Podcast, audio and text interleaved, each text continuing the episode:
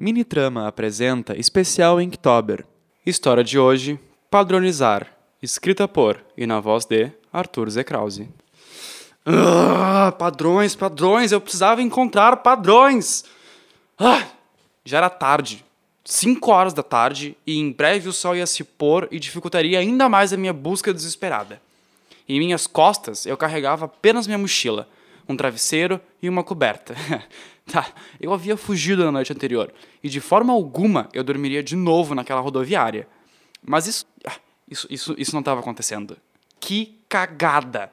Há 24 horas eu havia explodido um caixa eletrônico sem querer. Mas é claro que eu não sairia como um bonzinho dessa história. Mesmo ninguém tendo se machucado, a polícia já havia sido chamada e eu não teria como explicar que havia explodido a máquina por errar na posição de um dedo enquanto fui sacar o dinheiro. Ridículo. Sério, onde que tá o padrão? Eu tô ficando impaciente. Os refúgios, casas ou esconderijos, tanto faz, como quiser, eles não costumavam ficar invisíveis para nós. Eles eram casas que brilhavam como faróis na escuridão da noite, mas desde que as inspeções começaram a ficar frequente, as coisas mudaram por completo. Os mais avançados estavam vigiando nossas ações e havia notícia de que algumas dessas casas haviam caído na jurisdição das autoridades. Isso não era nada bom, na real. 18 horas e nada. Os postes de luz pareciam iguais como todos os outros. As casas não se repetiam e aquela estrada deveria acabar em alguns metros.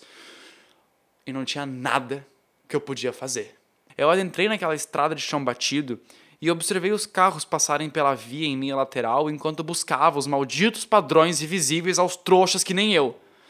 Olha, era de se pensar que àquela altura elas já estivessem fechadas para mim. Não que eu fosse uma autoridade ou estudante formal, muito pelo contrário, mas às vezes as proteções erguidas faziam um trabalho melhor do que o esperado. eu não acredito. No poste em minha frente, uma mancha neon, uma cifra em ré bemol escrita em verde fluorescente. eu sorri. Na casa em frente, a mesma nota. Aquele era o ponto de partida, e com o um mapa mental eu segui sem errar uma curva duas quadras, a marca. Vira à direita, quinta casa, a marca. Próxima à esquerda, primeira casa, a marca. Direita, segunda casa, esquerda, primeira casa, direita, quarta casa, aperta a campainha e aguarde. A regra, ela era clara. Quando finalmente abriram a porta, um moleque atendeu perguntando de minhas credenciais. Outra novidade. Eu fiquei barrado fora da casa para levantamento da situação até que um homem alto abriu a porta com raiva e me mandou fazer um teste nível 1 ali mesmo. Pra quê?